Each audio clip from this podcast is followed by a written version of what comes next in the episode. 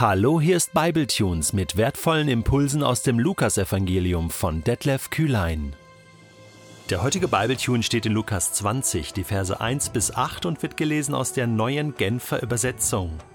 Eines Tages, als Jesus im Tempel lehrte und dem Volk die Botschaft vom Reich Gottes verkündete, erschienen die führenden Priester und die Schriftgelehrten in Begleitung der Ältesten. Sag uns, forderten sie ihn auf, woher nimmst du dir das Recht, das alles zu tun? Wer ist es, der dir die Vollmacht dazu gegeben hat? Ich will euch eine Gegenfrage stellen, erwiderte Jesus. Sagt mir, stammte die Taufe des Johannes vom Himmel oder von Menschen? Sie überlegten miteinander hin und her. Wenn wir antworten vom Himmel, wird er sagen, warum habt ihr Johannes dann nicht geglaubt? Antworten wir aber von Menschen, dann wird uns das ganze Volk steinigen, denn alle sind überzeugt, dass Johannes ein Prophet war. Schließlich erklärten sie, sie wüssten nicht, woher die Taufe des Johannes stamme. Da erwiderte Jesus, dann sag ich euch auch nicht, woher ich die Vollmacht habe, so zu handeln. Schon in Markus Kapitel 3 lesen wir, nachdem Jesus am Sabbat geheilt hatte, dass die Pharisäer in Zusammenarbeit mit Herodes beschlossen hatten, Jesus umbringen zu lassen, Jesus zu beseitigen. Es war also von Anfang an der Plan, diesen unangenehmen Typen aus Galiläa aus dem Weg zu räumen. Das zog sich wie ein roter Faden durch die Dienstzeit oder Wirkungszeit von Jesus. Jetzt war es natürlich schwierig, solange Jesus unterwegs war, in Galiläa, in Samarien, auf dem Weg Richtung Jerusalem, ihn ja gefangen zu nehmen, ihn zu erwischen, auf frischer Tat zu ertappen sozusagen. Aber in Jerusalem zog sich die Schlinge natürlich enger zusammen. Da konnte man ihn jeden Tag sehen, man konnte ihn hören, man konnte ihn ergreifen. Jetzt gab es nur ein Problem. Auf der einen Seite lesen wir, Jesus ging ständig in den Tempel, noch Kapitel 19, Vers 45. Ähm, lehrte dort, Vers 47, jeden Tag und die führenden Priester und Schriftgelehrten und die führenden Männer des Volkes suchten immer weiter nach einer Möglichkeit, ihn zu beseitigen, aber sie wussten nicht, wie sie es anstellen sollten, denn es gab dieses Problem, das Volk. Der äh, Normalo auf der Straße könnte man sagen, der wird begeistert von Jesus. Das lesen wir ja auch schon im Anschluss zur Bergpredigt Matthäus Kapitel 7 am Ende. Das Volk war erstaunt, war begeistert von dieser neuen Art, wie Jesus lehrte.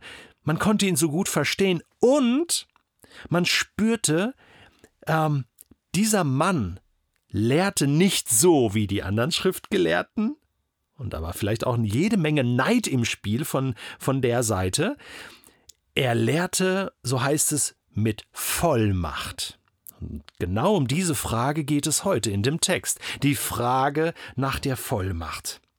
Sie wussten nicht, wie es anfangen sollten, ihn zu beseitigen, denn das Volk hing an ihm. Ich lese das so gerne. Dass ich glaube, Jesus, der war damals schon so ein Magnet. Man war gerne mit ihm zusammen, man hörte ihm gerne zu. Und die Leute waren gerne bei ihm. Die Jünger waren gerne mit ihm unterwegs. Und, und ich glaube, wenn man Jesus begegnet ist, man wollte mit ihm zusammen sein, man wollte mit ihm Zeit verbringen. Hey, dieser Jeshua, das ist ein guter Typ. Der ist sympathisch, der strahlt sowas aus, sowas ja, Friedvolles, sowas Barmherziges, einmal den Charakter Gottes. Ich glaube, dass man das Jesus abgespürt hat. Und wenn der den Mund aufgemacht hat und, und erzählt hat vom Himmel, vom Himmelreich, da ging einem das Herz auf. Die Leute liebten ihn. Er war Publikumsmagnet und die strömten auch zum Tempel. Jetzt war es natürlich für die ähm, führenden Männer des Volkes ein, ein Dorn im Auge. Jeden Tag mitten in Jerusalem stahl dieser Jesus ihnen die Show. Und deswegen jetzt hier diese, diese Situation, wo sie ihn äh, konfrontieren mit dieser Frage eines Tages, Jesus lehrt im Tempel, Natürlich die Botschaft vom Reich Gottes. Klar, was sonst? Das hat er die ganze Zeit gemacht. Er hat Gott groß gemacht, hat die Menschen eingeladen, äh, Gott zu vertrauen, umzukehren, so wie auch schon Johannes der Täufer. Und jetzt erscheinen wieder die führenden Priester und Schriftgelehrten offiziell in Begleitung der Ältesten, also so eine Absendung, eine Abgesandte vom, vom Hohen Rat und sag uns, ja, forderten sie ihn auf, so als Befehl, hey, jetzt, jetzt musst du jetzt Klarstellung beziehen hier, Jesus. Woher nimmst du dir das Recht, das alles zu tun? Wer ist es, der dir die Vollmacht dazu gegeben hat?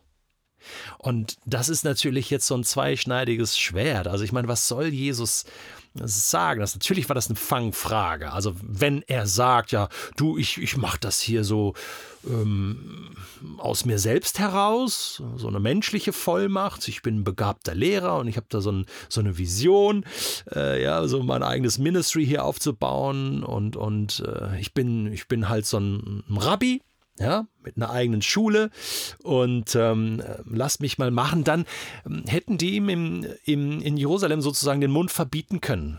Die hätten ihm sagen können, du pass auf, hier haben wir äh, das Recht, äh, Vollmachten zu vergeben. Du kannst nicht einfach herkommen und hier und hier lehren. Das geht nicht. Ja, hör auf damit, die hätten ihm das verbieten können. Also äh, mit menschlich und so, das, das wäre das wär jetzt nicht äh, der richtige Weg gewesen. Und zweite Möglichkeit, wäre natürlich gewesen, die Wahrheit zu sagen. Das, das schieben die Schriftgelehrten ihm ja sozusagen schon in den Mund. Ja, mit welcher Vollmacht? Wer hat dir die Vollmacht gegeben? Du, du musst eine Vollmacht bekommen. Entweder von uns oder äh, ja, von wem denn sonst? Und er hätte jetzt ja sagen können, und eigentlich rechnet man damit, Gott, mein Vater im Himmel hat mir die Vollmacht gegeben.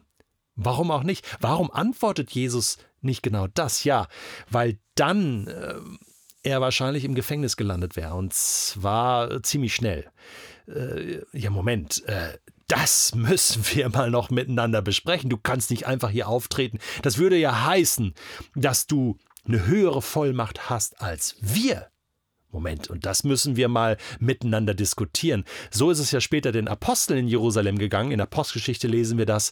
Die waren ja ständig im Gefängnis. Petrus, Johannes wurden ausgepeitscht, weil die lehrten in Jerusalem im Tempel und jedes Mal landeten die im Gefängnis. Moment, das könnt ihr nicht, eurem, wir verbieten euch den Mund. Und Jesus wollte einfach noch ein paar Tage in Jerusalem bleiben und lehren. Er wusste ja um seinen Weg, aber äh, diesen Gefallen wollte er den Schriftgelehrten und den führenden Männern nun doch nicht tun.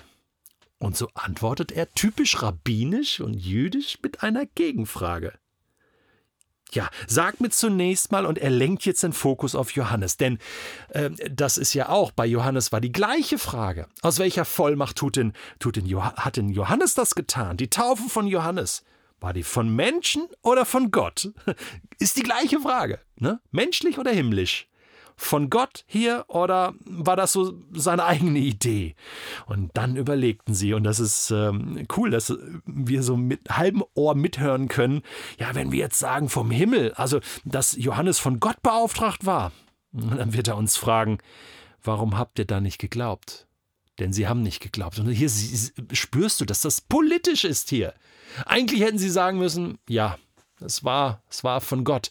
Denn die Alternative, es war von Menschen.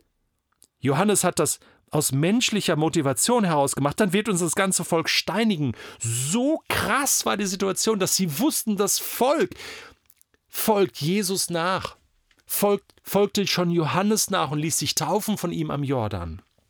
Und dann machen sie es so ganz galant, ja, versuchen sie, sich aus der Affäre zu ziehen und ja, wir, wir wissen nicht, woher die Taufe von Johannes stammt. So eine Lüge, so ein Mist, den sie da verzapfen. Und, und Jesus durchschaut das natürlich und hat wahrscheinlich auch damit gerechnet und äh, er ist so cool. Ich meine, das Ganze ist so weise, so intelligent, äh, sodass er sagen kann, okay, Ihr antwortet nicht auf eine einfache Frage, hm, dann gebe ich euch auch keine Antwort. Das hat das Problem natürlich nicht gelöst, aber vertagt.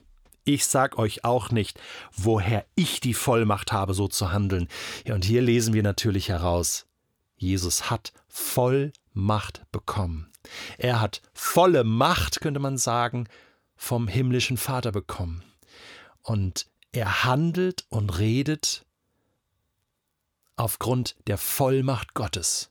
Und das war in all seinen Worten und in all seinen Taten zu hören und zu sehen. Und wie verrückt ist das, dass hier so gebildete Menschen kommen, Obertheologen, Leute, die es eigentlich besser wissen müssten, und an ihrer Besserwisserei scheitern an Gott und es nicht schaffen, ihren Intellekt und, und ihren Stolz zu demütigen vor den großen Gott. Denn eins ist ja klar, wie blind und wie dumm muss man sein, wenn man schon sieht, was passiert, was Jesus tut, all die Wunder, was er lehrt. Und dann die Frage zu stellen, aus was für einer Vollmacht tust du das? Das kann ja nur vom Himmel kommen, oder?